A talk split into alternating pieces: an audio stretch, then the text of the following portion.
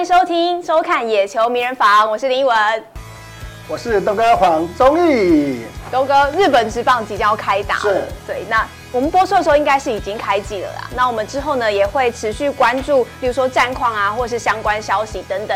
不过这一集我们要来聊的是一位关注度非常高的球员，就是效力北海道日本火腿斗士队的王柏荣。所以呢，我们就要邀请到呢，嗯，跟他比较熟悉的王柏荣恩师，前文化大学棒球队的总教练陈进财陈教练来跟我们聊聊他昔日的子弟兵。欢迎教练。教练。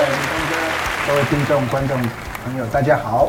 教练，我们知道您说，您刚刚有说，您在三年前已经把文化大学总教练这个已经接棒了嘛？那可不可以跟我们聊聊您现在的近况是如何？我现在呢，就是呃，单纯的当一个学校的一个老师。那除了教书之外呢，也关注台湾的一个棒球的一个发展。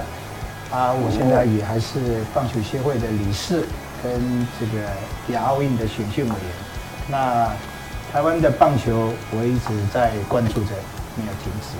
对，那当然也是包括自己的子弟兵王柏荣嘛。那今天也要来请教练来聊聊，对于柏荣的印象是怎么样的？呃，王柏荣呢，他是一个比较内敛的一个选手，他平常呢是话不多，也许是我们教练在，他话就不多。但是我私底下有时候看他，偷偷看他，他还是跟他比较要好的这个这个。队友啊，还是这个这个话蛮多的，哎，就是平常他是有一点闷骚，比东哥还闷骚一点点。对，因为刚刚有提到一个词，就是闷骚，然后东哥就对跳出来。其实我们应该不要说闷骚了，应该说个性是比较内向一点的，嗯、就跟呃呃大众在一起的话，可能。呃，比较没办法去把内心的一个呃心情表达出来，包括在可能话题上比较不投入了啊。那可能球员这部分的话，也可能比较去专心在他的一个技术方面啊。那当然，对于对博龙这名选手的话，能够在呃不管是在中华职棒也好啊，就能够有这样的一个表现呢，我相信在透过这个我们陈教练。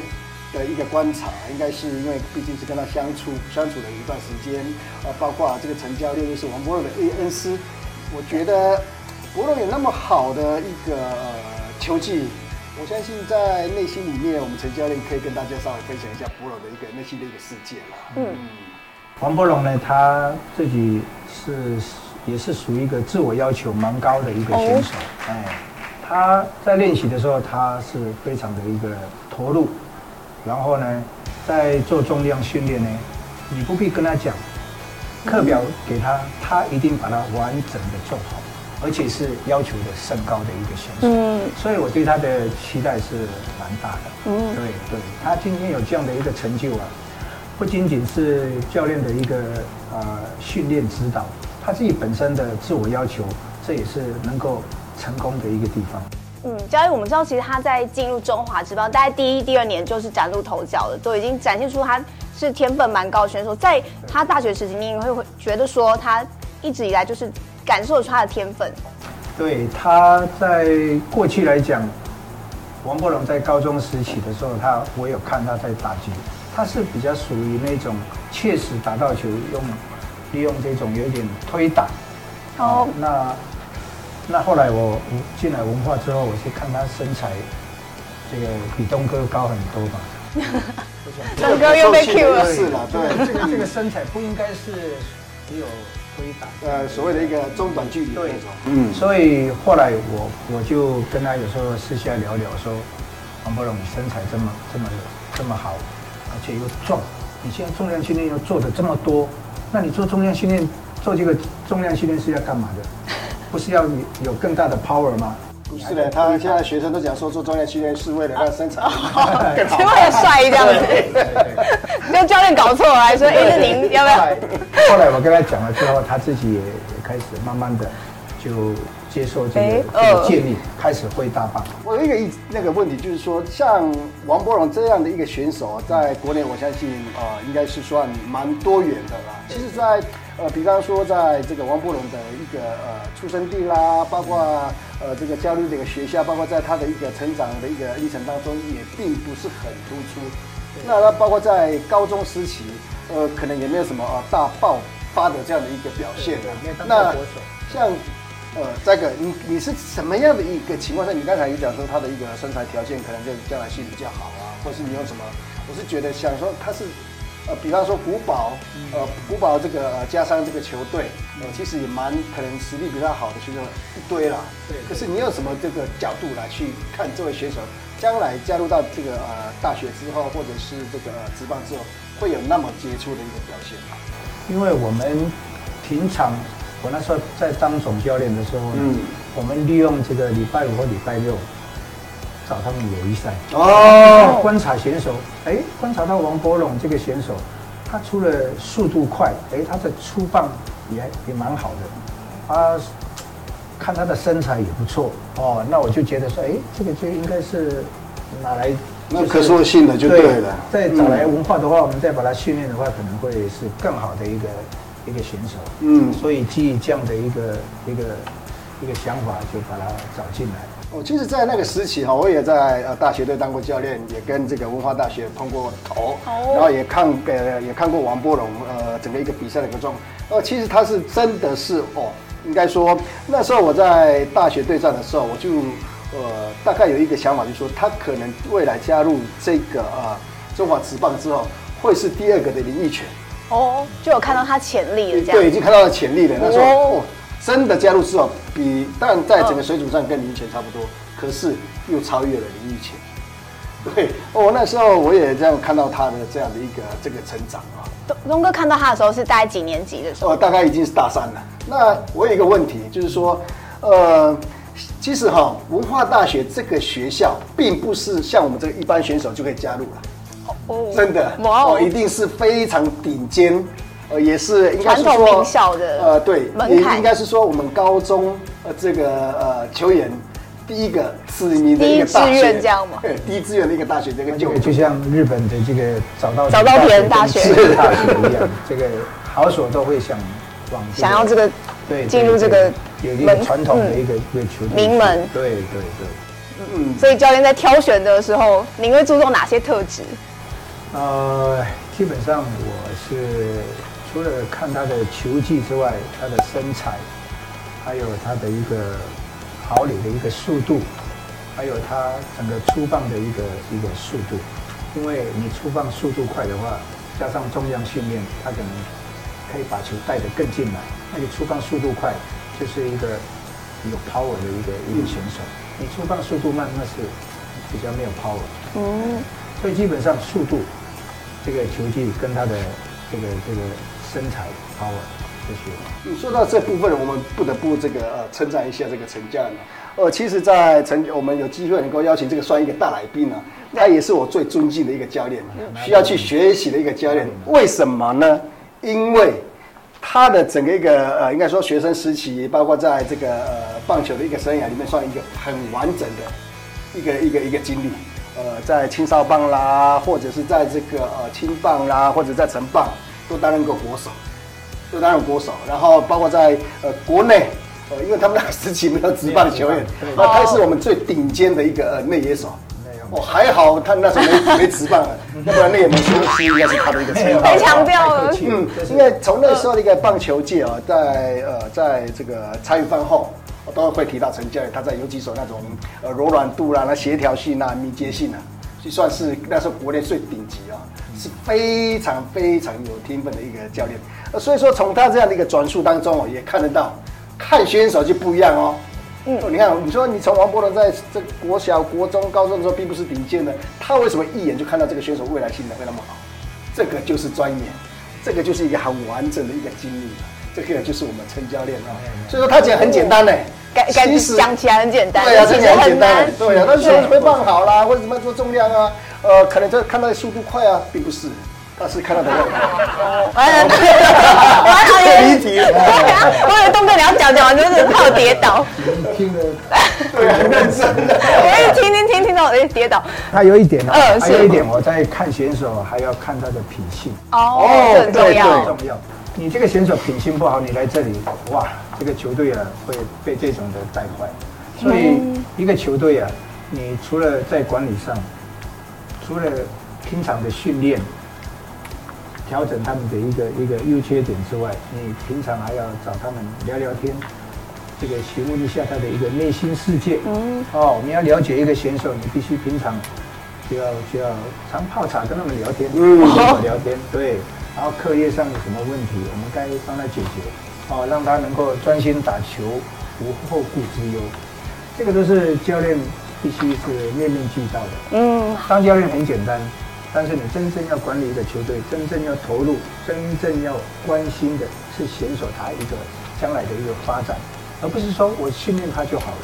其实他的人品、教育都是你你该做的，当一个教练该该指导的。对，这也是一个球星很重要的一个点，所以教练也培养出很多的球员、球星这样。然后我们要回来再聊聊王柏荣，因为教练觉得说他进入呃在学生时期跟进入职棒之后，觉得他改变最多的地方是什么？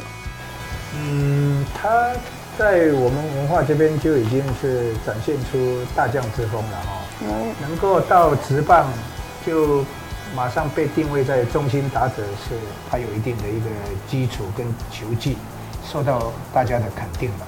所以他他来讲，我是觉得没有什么多大的改变的。如果说你要改变，是他到日本之后变得更彬彬有礼，因为接受到日本文化。在棒球的一个一个新的环境，他会还要去吸收当地的一个棒球文化，在细腻度上，我讲在细腻度上，因为日本是比较细腻的一个棒球。那是在已经进入到你的弟子之后，在他大学时期跟你在一起的时候，你最常跟他聊到什么话？呃，基本上王波龙他是比较少了，他不太敢。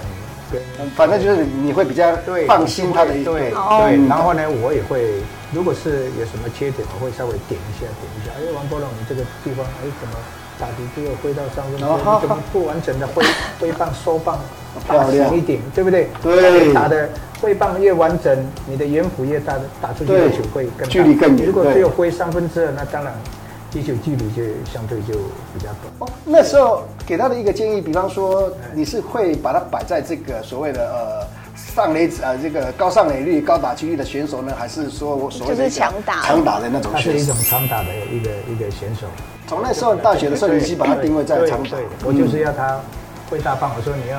你要你要用碰的，你不要做重量训练。我就直接跟他讲，哇，直接我就觉得哦，是是是。那选手这边也有吸收到了哈。对，我们是是希望他们把自己的角色扮演好。哦，每个人的定位不一样，你身材不好的，哎，你要怎么去去加强你的一个教练教教给你的一些暗号的一一些使命，不管是短打、打带跑，你这些部分你要把它做好。那你是属于长打的，你就不必。不必考虑在这，所以王波龙短打不是很好啊，对，所以所以说他才是中心打者了啊。哦，其实你在这个文化大学担任总教练有非常长的一段时间了啊。那那对于像你经历过那么多所谓哦文化大学像那么的呃好的打者了啊，那从这样子一个比较来看的话，那王波龙这样的一个选手，因为他是算你讲的哦，他的一个长打力能力强，对，然后又。高呃高上高上垒，呃高打击率，嗯，他的上阵率也是很低哎，对对对，那是为什么？那时候你就会为什么就把他定位在这个第四棒的一个角色？因为没有人比他更好。哦，是这样子哦，嗯，啊，其他的呢，像其他带过的呢，也都有这个特特性。特性。对，他当然都有他自己的特性。那虽然长打。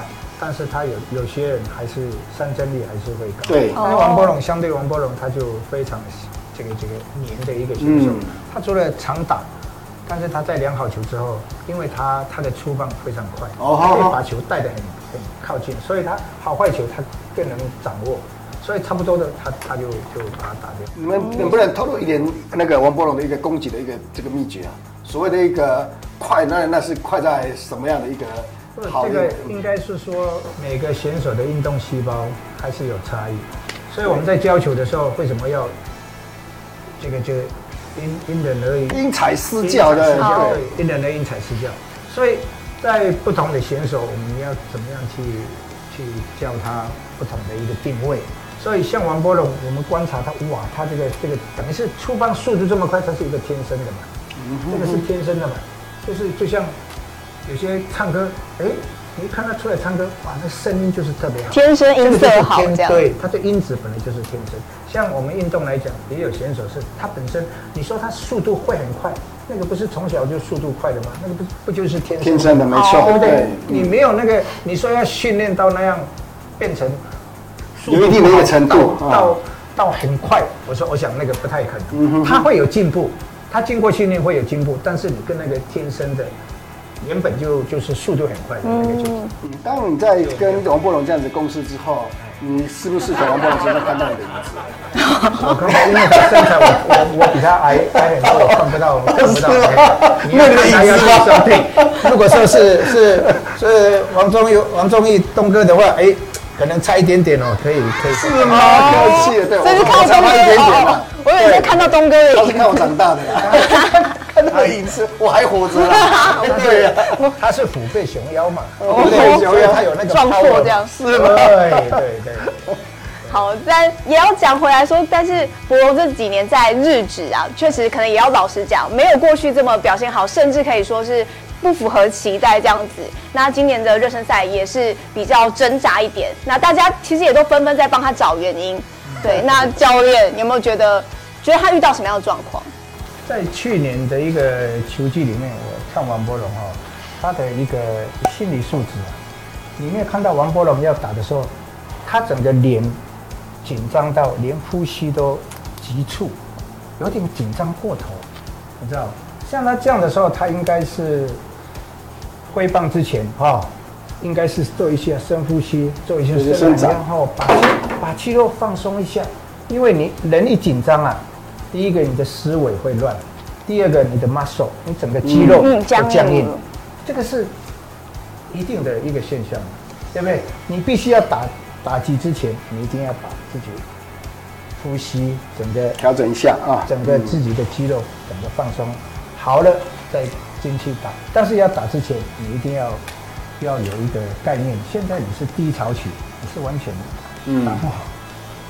你要有第一个，你要有个概念，就是我现在打不好，我进去，我就是好球，我就要打，我打三个球，对不对？我第一个打不好，还有第二个，但是我看他几乎都是看一个，看两个，你第三个你怎么打？你如果是自己本身状况很好的时候，我图那行，我我挡的我都可以，没错。但是你的状况已经是完全。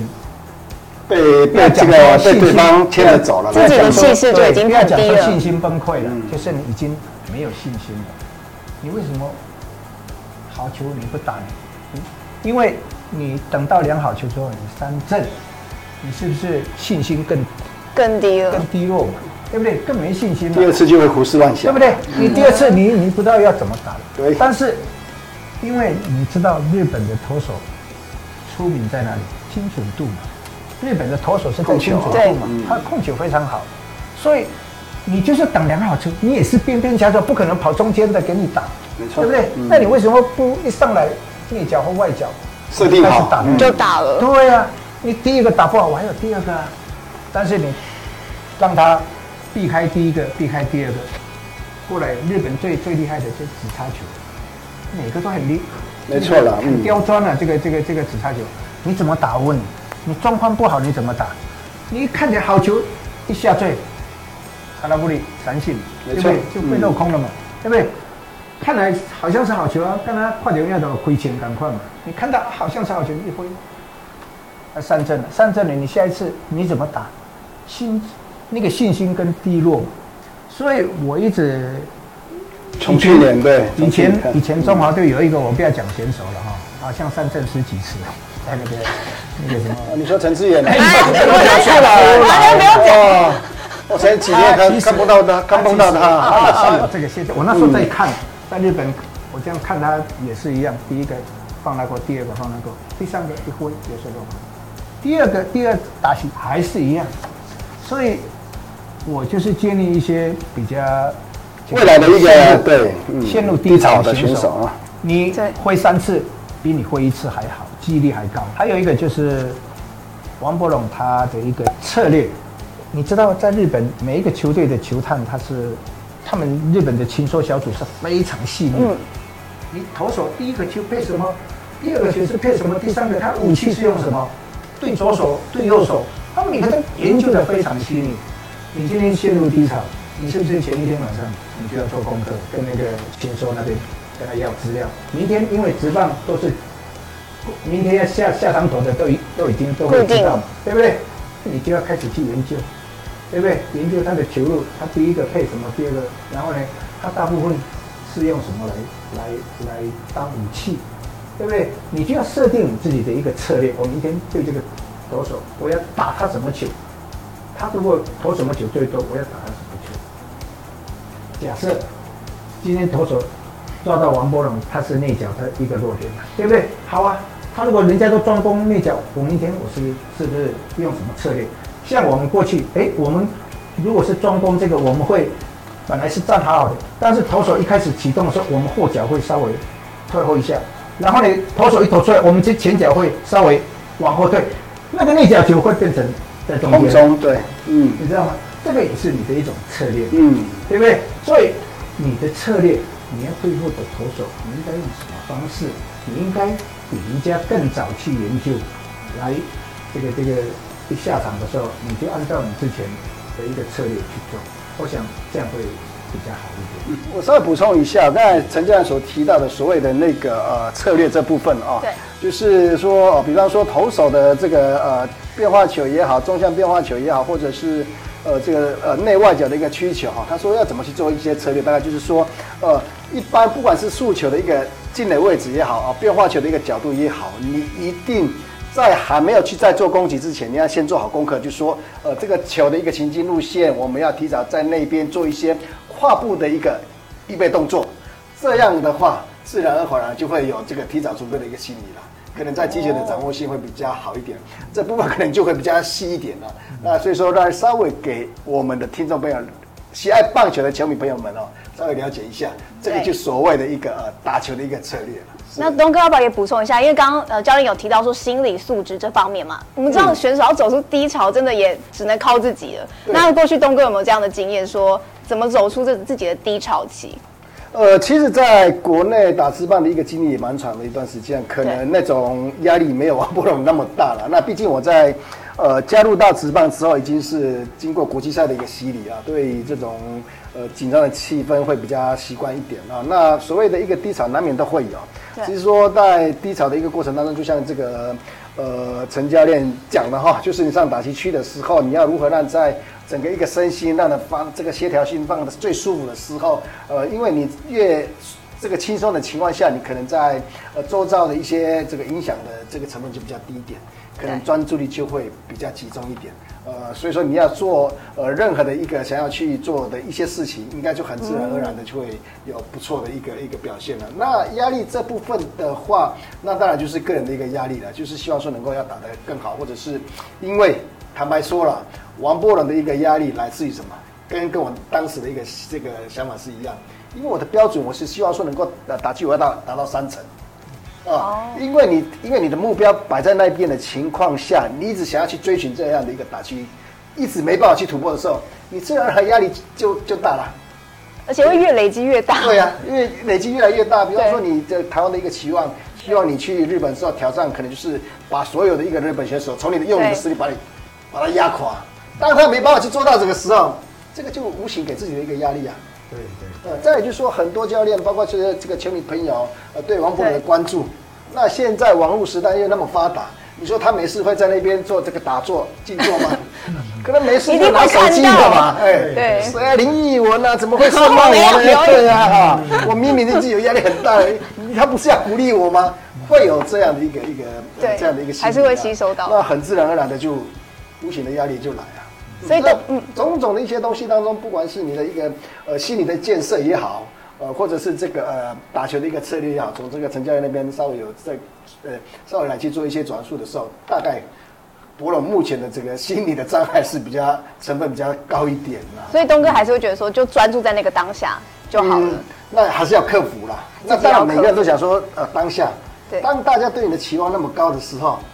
没办法做到。对，对啊，那那当然期望那么多时候，再来就是说，这是我们国内的一个对他的一个期待啊。哦，对。啊，火腿队的他的一个期待又是什么？他要王柏融去这个加入职棒之啊，加入这个火腿队之后，好打击我们先不用管，你打点我就要跟你一定要达到八十分的这样的一个一个门槛，全垒打二十支，对，那选手会不会去想，他他会更努力呀、啊？他一定不可能是哎很轻松说哎我哦我就一天一天过，不可能。当球团给他有这样的一个设定的目标的时候，他一定会更努力。越努力的时候，当然你打不好的时候，我那么努力了，为什么我还是打不出来？而且还有杨绛的这个压力在。对啊，对，就是这样子，这个很无形就产生出来。那可是也不能呃不提到说，其实像刚刚东哥讲说，网友确实意见也是纷纷涌入啊。然后可能有有也有人会很直白的就直接说，那就承认实力确实我们跟日本有落差，或者是打击姿势的改变这样子的看法。那这方面东哥跟教练有什么样的想法呢？我是觉得，这个日本的教练都是这样啊。当你打不好，他就要帮你修正，他就要帮你改。嗯。我们过去有一个选手，现在已经当教练了。他本来在日本巨人队，他有连续打了十九支全垒打。后来人家抓到他的一个缺点之后，他们教练就马上把他改修改动作。但是你知道，球技当中啊，在比赛当中是最。这个改动作是犯了大忌。哦，他可以是用他同样的一个挥棒方式，如果是内角，用他的同样挥棒方式，你就是练习的时候多喂这个球，让他的他的那个那个习惯动作来适应这个球，而不是马上一改。因为选手你要知道，他一改那个动作，他要打击的时候，他就会一直想啊，教练教我要怎么样动作，他整个分心了，他没有 focus，没有办法 focus，专注在这个这个。打一球的一个一个怎么样去攻击，他会一直想他的动作，一想他的动作，他完全就没有办法做。而且牵一发动全身。对对，所以我们是呼吁，就是说当教练的话，你你这个这个，除除非他动作差太大，那必须要修改。如果不是的话，你你你应该同样的动作喂那个球，让他多适应这个球。相当好的一个建议哈，那当然，因为我们都是教练级的了哈，就是总是叫人家练的。那那简单来说，稍稍微就解释一下哈。其实呃，从这个教练的一个一个呃观念来讲哈，当选手的确啊在比赛状况啊比赛当中出现一些呃比较低迷的一个状况哈，那。当然，我们教练就是旁观者清，先要用比自己的一个想法啦，或者自己的方式来去做呃选手的改变，都这个是不变的定律啊。嗯、要不然当教练干嘛？就是能够希望呃，当他呃状况不理想的时候，我们就是希望能够帮助他，能够让他一个比较改变。那这部分的话，就看选手本身的一个也对这个事情的一个理解跟应变。而如果是当然就是照教练讲的方式啊，教练叫你这样改的话，你就你还是都。不改的话，那觉得这个小孩子反而对可能呃进入到比较低迷啦。哦，你说状况好还 OK 啊，如果是进入到这个低迷的情况下，可能就完全没办法去脱呃脱离那个比较低潮的一个环境了啊。所以是更雪上加霜的那种感觉。那这是我们教练的一个可能的一个想法了。那其实说说到博龙的话，那你要在准备就加入到火腿队的呃时候，你想法就要有一些改变了。哦哦，因为你在。呃，这个拉米狗的时候，你的一个棒次的安排大概都在第三棒。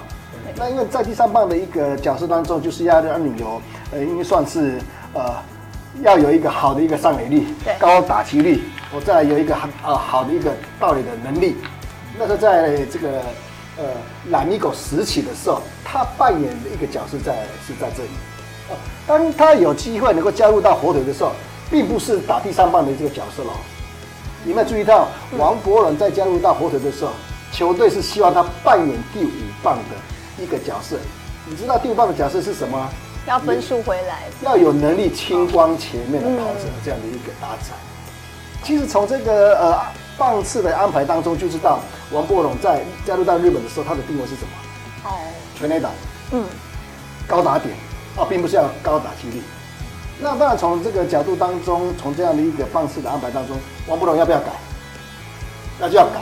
他在台湾的时候，他挥棒的仰角大概是大概是这个角度，三十五度或是这样的。比方说了哈，可是来到火腿的时候，可能要角度要出去这样子，角度要更大一点。可能在从那个角度的一个呃角色的转换当中，有时候他一时没办法去适应嘛。哦、呃，所以说，嗯，这部分可能柏融这边哦，就是比较可惜啊。当然，他也想要，他也知道他要扮演第五棒的一个角色是什么角色，可是，在在碰到这个日本的投手的时候，他们就有好的一个控球，好的一个呃变化球的一个这个犀利度啊，包括你在呃好坏球的左右两颗又拿捏的很好。所以说这部分呢，相对的可能博龙这边可能，哦、呃，的确哈、哦，没有比较好的那个掌握性啊。所以说，可能在这两年没有达到大家的这个预期。我再补充一下，就是说，选手不是不能调。我所谓所谓不能调，不不不需要调，是他本来就挥棒都很正确，只是他的一个死角他没有办法发挥。然后呢，我我我们队上啊，其实也有是陷入低潮。譬如说，他一打击打击出去的时候，他整个打棒右肩都都都都歪了，倒倒下来。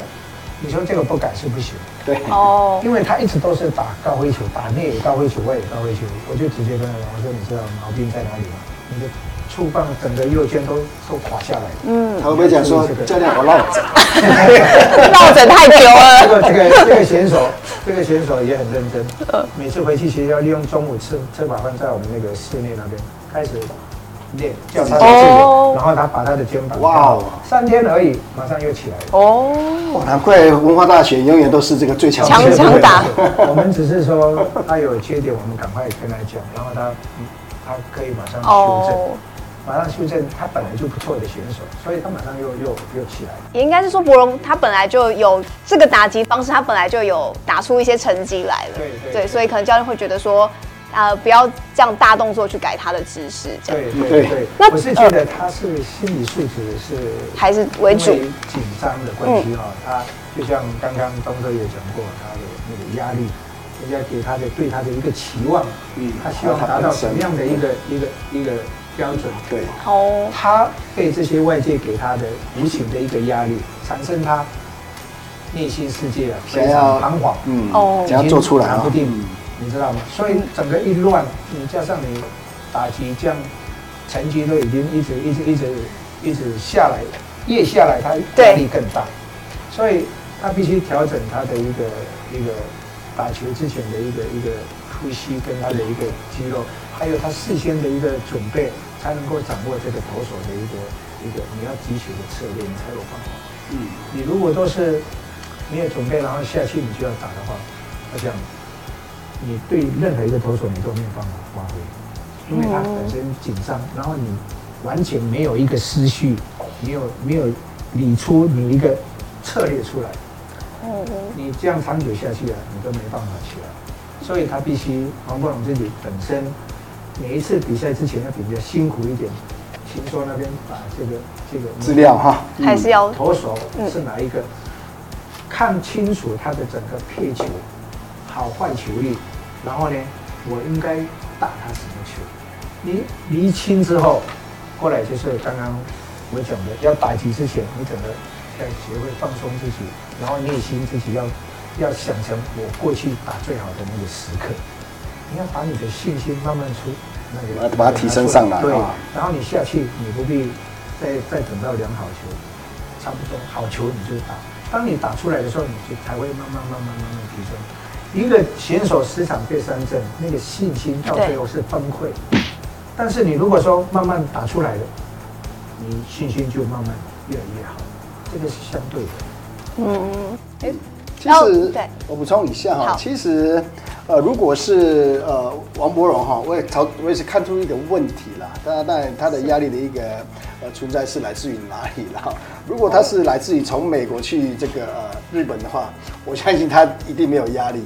因为他是从台湾来去日本，呃，如果像美国人挑战更高，对，不是不是挑战更高，就是如果呃他是美国人拿到日本的话，他只是为了一个自己的一个事业来去来去日本来去做一些打球的一个延续他的一个棒球的一个生命。那王柏伦不是哦，他是呃台湾背负着有点大的一个对，完全不一样，被人家的关注度更高。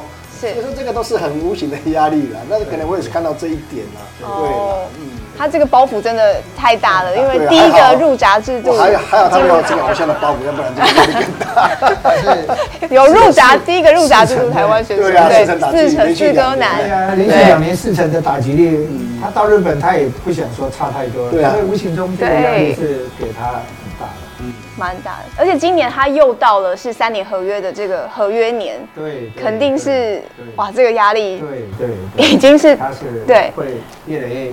越想把自己的成绩提升上来，这个是肯定的。但是你要有方法。刚刚我已经讲过，他应该要在这几项这方面呢去调整一下，不管是心理上，不管是在做功课，提提早做功课，哦，不管是打球的一个策略，你要设定打什么球，不必说等到量好球以后，你那个真的是那个量好球以后那，状况好的人，他他他才有他的机会突破了，嗯，但是你已经。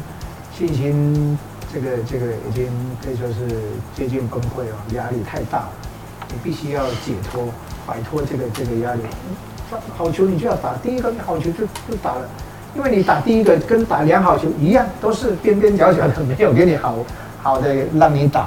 嗯，像你教过那么带过那么多的一个呃选手，培养过那么多的一个呃职业选手，像选手碰到这样的一个状况的话，你会在跟他面对面，你如何去建议他？我还是刚刚我讲的这些啊，当然那时候没有那么多的所谓的一个呃这个禽兽的一个这个资料来去提供你的时候，你大概会。但是我我比赛之前，我我大部分因为我自己会看投手。对啊。因为我我上棒的时候，我还是投手，台东花莲的朝阳队第一届朝阳队的主力投手。嗯哼。所以我对投手方面我也蛮了解。了解。所以。我们每次一比赛，要比赛之前，哎，对方是什么投手，我就会集合，告诉选手说，哎，这个投手是什么球路，怎么配球。像以前江建民最最最典型的，江建明对文化是很不好的。哦，他那时候他在林口那个国立体育大学，他每一次他的球路，江建明的球路是那个滑球，他都是用这个滑球去骗的，你看起来是好球，然后。溜到外面，嗯，没错，大家都是这个东西在在挥引诱性比较高，对，他都是用这个在引诱。我都会告诉选手说，打江建明的球，你滑球，你今天都不要用，注意直球。然后有时候他会比较敢塞那球，你注意这个直球，滑球你都给我放过。所以江建民投文化是很难投啊，引诱不到。之前还有一个林克先也是，林克先投文化三级没办法再投下去了。林口都是都是林口体育大学，这个这个这个滑球我们不打，对，都是那时候的。给林口体育大学参考。你说直球，你压得住文化吗？那不可能，对不对？所以，其实我每一次比赛，什么投手我都会告诉选手，我们今天打球的策略是怎么样。包括我们的投捕手啊，我们以前对对台体，我也是前三，因为我们知道他们的打击都是推向右边的。我就告诉我们投捕手，今天你们前三局内角的多一点，完全很痛哦，滑球但但但那时候还没有还没有带哦，可是没有有没有在你手里赢过啊？三局三局他们都完全都发挥不出来，被挤压。对，嗯。然后三局以后，他们自己，因为我们也是心理战嘛，对不对？他们一定一到九棒一定讲，哎，对方的投手今天都赛内角，大家要注意。三局过后，我我就相反。滑球多了，内角少。三级过后六级了，等于是六级完以后 mix 全部混合。哦，哎，从我长都装不到啊，真的装不到，就是这样。所以你当你带一个球队，你必须自己当教练，你要会做功课，而且你要细腻一点，对不对？就像作战，他他抓我打带跑，我我根本都不想做啊，对不对？你你你一抓就可以抓得到，那你。什么暗号，对不对？你这个作战根本就没有什么作用了，对不对？所以要反其道而行嘛，让人家根本就摸不着。对，他不知道你要做什么，对不对？你做不到，我就偏偏要做，就是这样。这个叫做作战。嗯，其实，在跟陈亮对战之前呢，我最他最讨厌他站在这个休息室的时候，带着微笑，一抹神秘的微笑，笑得心底发寒。你们已经被我洞悉过了，完全被我一个摸，这个应该说摸摸透了这样子啊，对啊，这个也是看到陈教练对呃，不管是在球场上的那种呃这个判断能力啦，包括对。选手的一个观察力啊，我就觉得都相当入围的。嗯，嗯，那过去东哥也会告诉打者这些策略吗？或是你会告诉打者什么样的？我大概就我的讯息就交给选手就四个字而已啊，球来就打，哦、球来就属于让他们自由发挥的这种。嗯，是当然会有一些在所有的一个教练的一个观察上哈，来去建议选手了。当然这这部分的话，就像陈教练的确是沙场老将啊，包括他的一个棒球生涯那么完整啊，才有这样那么入围的一个观察力啊，这个都是我们要在学习的一个地方的。对啊，嗯，哎、嗯，那教练在呃博龙可能去日本的。这段期间，您还有在遇到他吗？还是有在这中间有在？嗯，很少。哎，如果说之前有碰到的话，我会找机会给他建议建议了。哦。哎，但因为他也非常忙碌，在学校也很忙，所以大家都碰到的机会很少。这碰到一两次了，大概两次。哎。也不好意思跟教练说要请假什么，可能就是叙旧啦，或是怎么样，我也觉得聊聊这样。这样的一个成分比较多了。嗯，那也可以通过这个这样的一个节目啊，来去对，对，希望对。通过这样的一个节目啊，呃，他如果有看到的话，能够对他或多或少有一点帮帮助哦，因为在自己达到自己都六神无主的时候呢。事实有人这样的一个建议的话，哎，你拿来做看看嘛。嗯，对。我不敢说一定有效，但是你没有试，你不知道，对不对？总是有一点，啊、呃，去试试看，也许对你有帮助，也说不定。嗯，主要是在大学时期的哈，你也带过他四年的一个时间了，对，大概。哦，比方说刚刚大一到大四，一定会有一些高低起伏的这样的一个状况啊，包括心理上这个这个有时候会胡思乱想啊。那当然透过你的呃这样的一个呃这个以老师的一个角度来去跟他呃建议的话，是最最恰当的。嗯，这样跟他聊天呐、啊，或者是呃，不管是师师生关系嘛，哈，对，大家轻松聊聊天，他有时候。说不定对他都有帮助。突然间开窍，对，说不定。对。像在大学时期，他有类似过这样的情形吗？然后您还记得您当时怎么处理？呃，他就是被人家改动作了哈，就是加入中华队的时候会教练难免会把他改动作了，但是对，也许他们的那个中华队的教练也许不是这么熟悉王柏融，很多教练就是把自己的东西整个。框在他身上，不见得每个人都会适适应，嗯，对，适合。所以他在中华队的时候，他有时候施展不开来。后来他一回来，他就问我教练，我应该怎么做？我说照我我教你。结果协会杯一个人又打了四支全垒打。对呀，嗯，他整个放开了嘛。你一跟他讲照照他原来的，他整个就松懈了，不会说绑手绑脚的。因为你教练把他改动作的时候，他会防守防守。哦。明明就不能适应，你叫我硬要这样，他防守防守，又不想表达，对，他不敢，他他不听，他不是他不听，怕没有下场啊，对不对？教练不排他下场，他会怕。在中华队难免都会有这种，但是回到我这里，他就他就来问我，他就问我教练，我应该怎么搞？所以你就叫我跟你讲的这样。结果呢，他就一放开，哇！协会被一个人又打了四支全垒打，还是他比较习惯穿那个美服巨人的衣服。对对对对，真会讲话。可是像呃，教练，我们刚刚一直都有提到是改动作这个东西，台湾改动作这个情况会打击姿势这个情况会多见吗？呃，不是说多见或少见了哈。当一个选手出现缺点的时候，他一直都打不出来的时候，你必须要修正。哦，你必须要修正他。除非他的动作是好好的，是心理的问题，你就要朝心理建设方面去加强。但是是技术的问题，我们朝技术方面去、嗯、去去修正。应该是这样哦。其实刚刚也讲到说，博荣今天今年就是遇到了合约年了嘛，那不免俗的也邀请两位来表达一下对他的期待，或者是说预测一下他的今年的数据。这样，那可能请东哥这边先，就对他对博荣的期待是什么？嗯，当然会期待啊。那那就合约年，然后就这个合约到的时候，看能不能继续续留在这个呃日子环境上啊。那呃，对于博龙，可能今年对他来讲是比较辛、更辛苦的一年呐。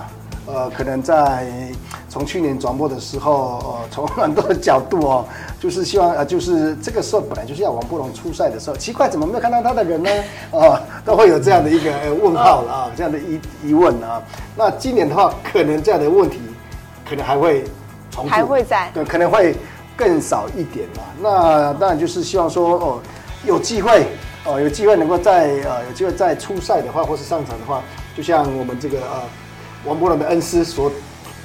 所建议的，就是能能够更轻松一点呢，就是把有更呃心理上有更多的一个准备啊，来去跟啊来去面对任何一个啊打击哦，因为毕竟他现在的整个呃状况并不啊啊，应该说他现在的给予教练对他的一个信任度，应该是没有到五成这个阶段啊，可能就是要有更多的一个表现，有更精彩的表现，或者一棒。这个定江山，定江山的这样的一个实力啊，才有才有办法去慢慢受到这个呃这个总这个建筑的一个信任啊。所以所以说呃波隆这边哈，就是可能今年会比较辛苦一点。嗯，那刚才也提到过，他是不是会呃合约到的时候会不会继续在日子这发展呢？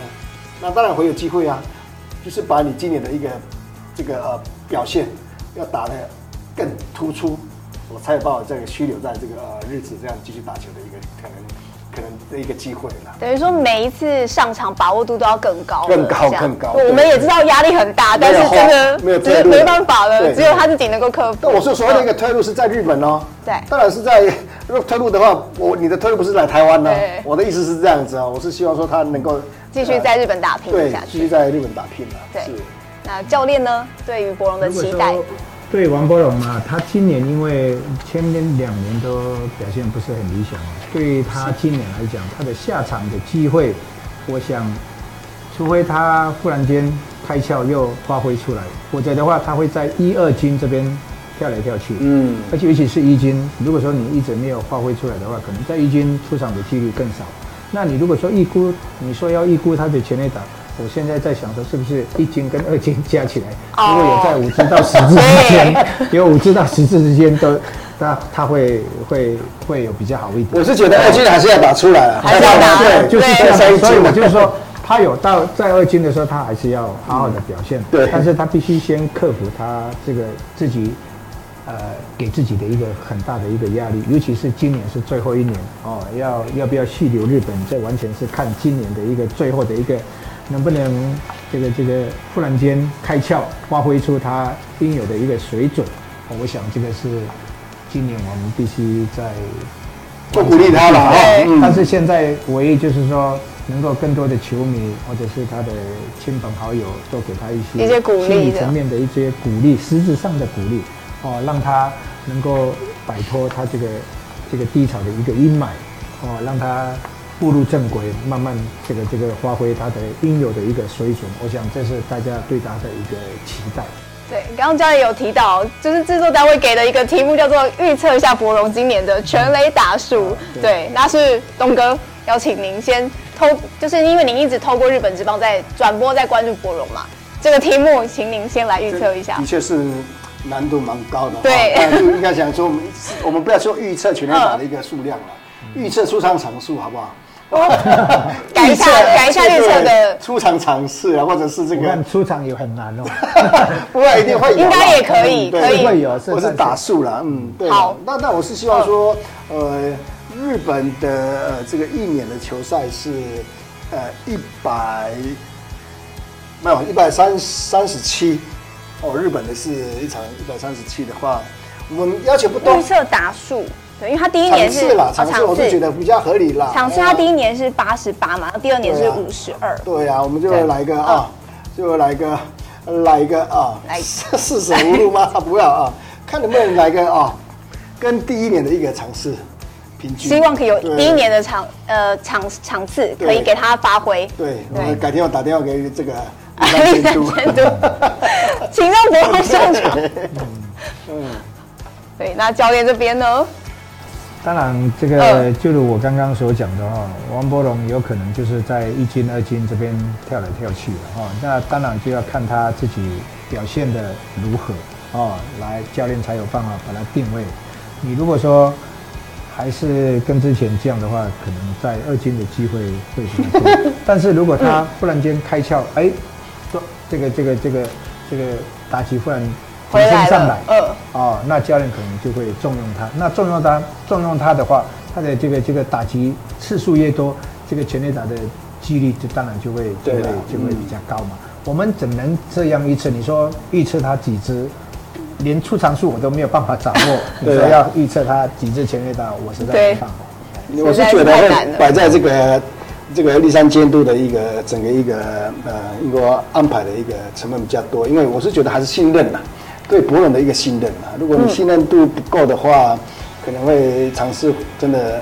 会比较低一点啊，你就是从比赛当中要如何这个博得这个呃总教练的一个信任，我是觉得才是最重要。嗯，那棒次上了，因为他其实也几乎都。你还要要求吗？已经不上场了，你要 叫他打第几棒了？对不起，还有下场就已经对，已经很好。你还要计较啊？好，对不起。我们如果说可以掌握他的出场的次数的话，那我们就可以预估他应该可以打几支全垒打。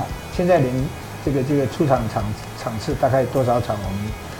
好，而且我们开季之后，等过一段时间我们再来聊，也可能也请邀请教练再来跟我们聊聊。对，没问题。然后今天也很感谢教练，呃，就是跟我们分享了博龙可能大学时期的故事啊，或者是分析他目前在日职比较挣扎所遇到的状况。那接下来下一节的节目中，呃，之后的节目我们也会再邀请教练跟我们分享他在文化大学执教时期培养过的很多的知名的选手。那今天这一集我们先到这边，要跟大家说拜拜喽，下。周一十点，请继续锁定我们的野球名人房，下次见啦。